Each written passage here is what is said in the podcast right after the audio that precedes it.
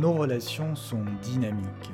Elles évoluent en fonction de ce que nous y mettons et ne sont aussi efficaces qu'en fonction de nos orientations. Mon ambition est de vous aider à comprendre, enrichir et inspirer vos dynamiques relationnelles afin d'avoir l'impact dont vous et votre organisation avez besoin pour vous développer, grandir et durer. Je suis Franck-Joseph Morin et vous écoutez le podcast Bâtisseur de monde. Les mots. Les mots. Les mots. Les, mots. mots. Les mots. Les mots. Les mots. Les mots. Les mots. Les mots. Les mots. De la relation. Les mots que nous utilisons sont la pierre angulaire de notre impact relationnel.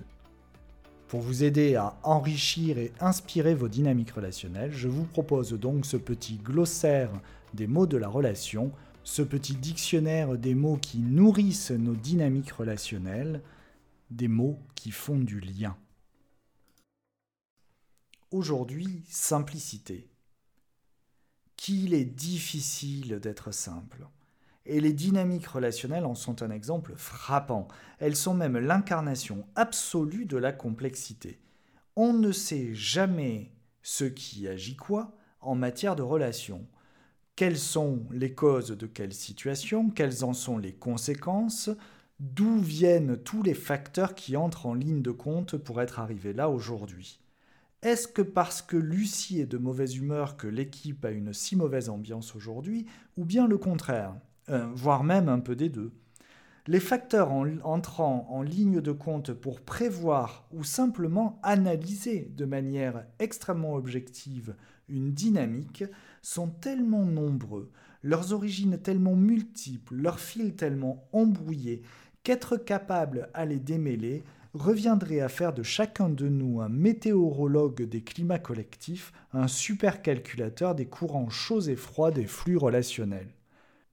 Devant une telle complexité, nous pouvons être tentés de verser dans le simplisme et de tout réduire à des chaînes superficielles de causalité ou à des corrélations hâtives. Ça vous rappelle quelque chose?